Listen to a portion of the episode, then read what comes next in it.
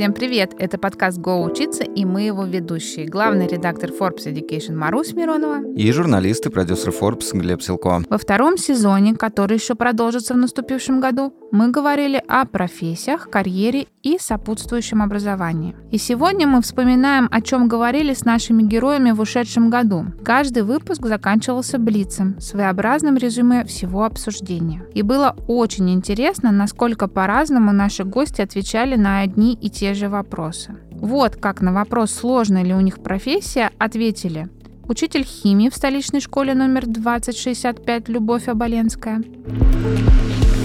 Легко ли быть учителем и химиком? Учителем трудно, учителем химии особенно трудно с учетом техники безопасности. Астроном Владимир Сурдин. Легко ли быть астрономом? Я же, я же никем другим никогда не был. Ну, правда, работал в стройотрядах, месил бетон. Но это вы еще было, преподаете, наверное... это тоже профессия, в принципе. Ну, это профессия, да. Трудно сказать. Когда любишь дело, то, наверное, оно легко идет. То есть ты физически устаешь, но радость э, все равно перевешивает. Морально легко. Физически иногда трудно. Но это любая любимая профессия именно так а, отзывается на человеке. Ты устал, но рад этому. 17-летний разработчик Жора Бугаков. Легко ли быть разработчиком?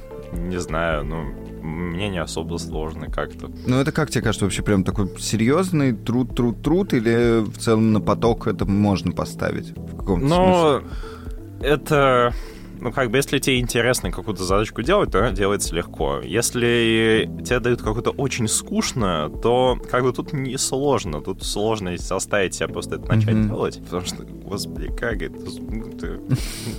Кто-нибудь другой, заберите. вот. И коуч по ЗОЖ Наталья Парилина. Легко ли быть коучем по ЗОЖ? Нет, но очень интересно. Мне тяжело быть в рутине, да, мне тяжело быть в дне сурка, и когда все одно и то же, одно и то же. Вот как у меня для примера было в закупках. Раз в две недели ты выгружаешь остатки, ты выгружаешь продажи, ты сравниваешь, ты делаешь заказ. И вот это день сурка 4 года. Можно сойти с ума. Для меня это мой персональный кошмар. Здесь каждый человек настолько уникален, казалось бы, мы настолько все похожи, у нас все базовые потребности похожи, но уникально то, что стоит за запросом человека, а, какие мотивы, какие ценности, что как он живет свою жизнь сейчас. То есть каждый раз история не повторяется, каждый раз это что-то новое, ужасно интересное, и это для меня сильный драйвер. Новизна э, и бесконечная глубина мира другого человека. И это, наверное, компенсирует то, что если ты работаешь на себя, ты должен быть в одном лице и проект менеджер и пиарщик, и маркетолог, и хороший специалист, который постоянно учится и развивается, и человеком, который хорошо планирует свое время, да, как любой человек на фрилансе, например.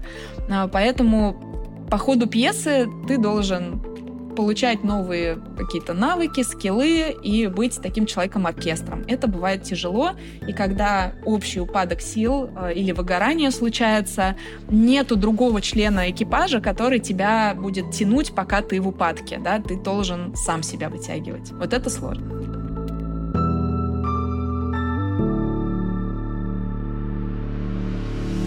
А вот как выкручивались, отвечая на вопрос, вписывается ли их работа в рамки стандарта 5.2 с 9 до 6, руководитель Data Science в Twitter Лиля Лавитас. IT, а, конкретно ваша работа и должность, это труд 5.2 с 9 до 6 или что-то совсем другое? Формально, да. А, фактически я работаю из дома, и иногда мой день как-то он растекается угу. по, по календарю и, и в сторону утра, и в сторону вечера. Но я могу себе позволить э, днем, например, поговорить с вами. О, это приятно для нас. Директор по развитию благотворительного фонда «Система» Анна Чечек. Филантропия – это труд 5-2 с 9 до 6 или это 24 на 7. До часа X, как вы сказали. Не спишь, не ешь до часа X. Потом болеешь. Слушайте, мне кажется, что э, вот как раз зрелость организации заключается в том, чтобы это была работа 5-2, потому что по-другому ты просто не выживешь. И это тоже путь, который каждый проходит, потому что в какой-то момент придется поставить границы и перестать 24 на 7 отвечать. И, ну, я знаю очень многие фонды, кто старается это выполнять, потому что по-другому невозможно. Подкастеры Маша Погребняк и Митя Лебедев. А, Маша, подкасты — это труд 5.2 или это зависит от того, успеваешь ли ты делать все свои рабочие задачи. В зависимости от э, количества прокрастинации, которое тебя накрывает. Я вот не успеваю, поэтому для меня это круглосуточно. Философски. А также хирург-онколог Ростислав Павлов. Медицина – это труд 5-2 с 9 до 6 или... Или э, 7-24. Наш традиционный классический ответ. Мне кажется, еще ни, никто нам не отвечал, чтобы это было что-то похожее на офис.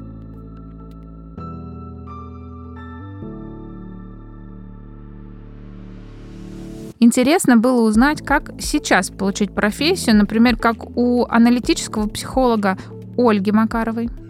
Как стать психологом в 2022 году? Рекомендую, правда, если вы не уверены, что вам это интересно, пойдите на какой-нибудь действительно курс, ну, где просто вам вообще э, вводную дадут, что это, вы это потрогаете руками. Не вкладывайте в это супер много денег, э, ресурсов, усилий. То есть не надо, наверное, сразу идти в магистратуру в МГУ на клиническую психологию, где вы будете ходить на практику в больницу в белом халате, и все это будет очень серьезно, и вы будете работать там, с, смотреть на то, как себя ведет шизофрения в жизни, там, да, и другие патологии. Наверное, нет. Потрогайте, выберите какой-то курс, а дальше вы уже поймете, ваше это или не ваше, и тогда можно идти, вот, например, в магистратуру. Я думаю, я сейчас могу даже говорить, что нужно идти в магистратуру, потому что э, вроде как сейчас примут со дня на день закон, который будет предполагать, что все-таки психологом считается человек с магистратурой mm. официально. Ну вот его разрабатывают уже там 15 лет, но сейчас, кажется, мы подошли вплотную к его принятию президента EDCR, руководителя направления искусства рекламы школы дизайна НИУ в ШЕ Александра Алексеева.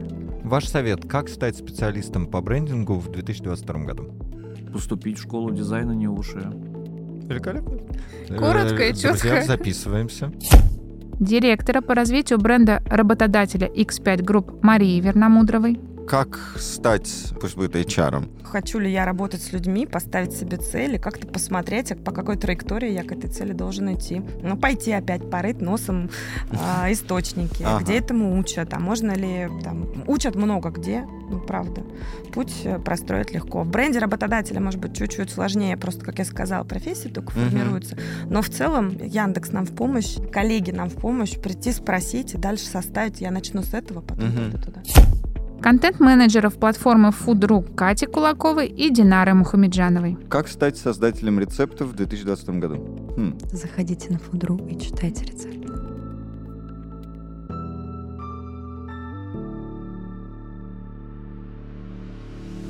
А о том, можно ли стать миллионером или даже миллиардером, мы расспрашивали. Шеф-повара на запуске новых точек X5 Ready Food Дмитрия Бушина. Можно ли стать миллионером, будучи шеф-поваром?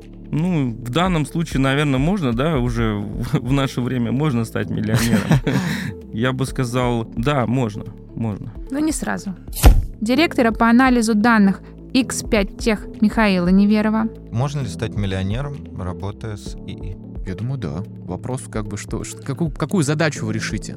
То есть вопрос же не просто там, искусственный интеллект. Если там, это уже такой избитый пример с Тиранос. Там понятно, что там используются какие-то алгоритмы достаточно, ну, по версии а, людей, которые делали презентацию, там супер крутые тайные алгоритмы, которые позволяли получить ответ на все вопросы это, собственно, люди уже стали миллионерами, миллиардерами, работая с ИИ, там просто не до конца получилось.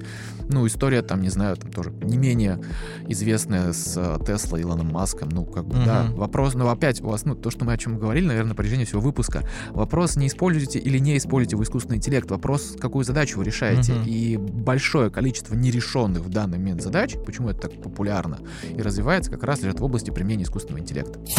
И руководителя образовательных программ Московского политеха Мариану Алпатову. А можно ли стать миллионером, работая с XR? Почему нет? Собственно, зарплаты, э, наверное, даже выше, чем у обычного там программиста, потому что это все-таки дополнительная какая-то э, твоя история, э, которую ты там вот доучил, ты, значит, можешь решать большее количество задач. Плюс дополненная виртуальная реальность, я думаю, даже с процентов, наверное, 146 процентов будет плотно связано с машинным обучением, искусственным интеллектом. Uh-huh. Это как вот мозг и глаза, можно сказать. А, какие зарплаты сейчас в машинном обучении, я думаю, тоже многие знают. Это на порядок выше, чем у обычных программистов. Поэтому я думаю, если это все действительно сольется в экстазе, должно быть очень вкусно.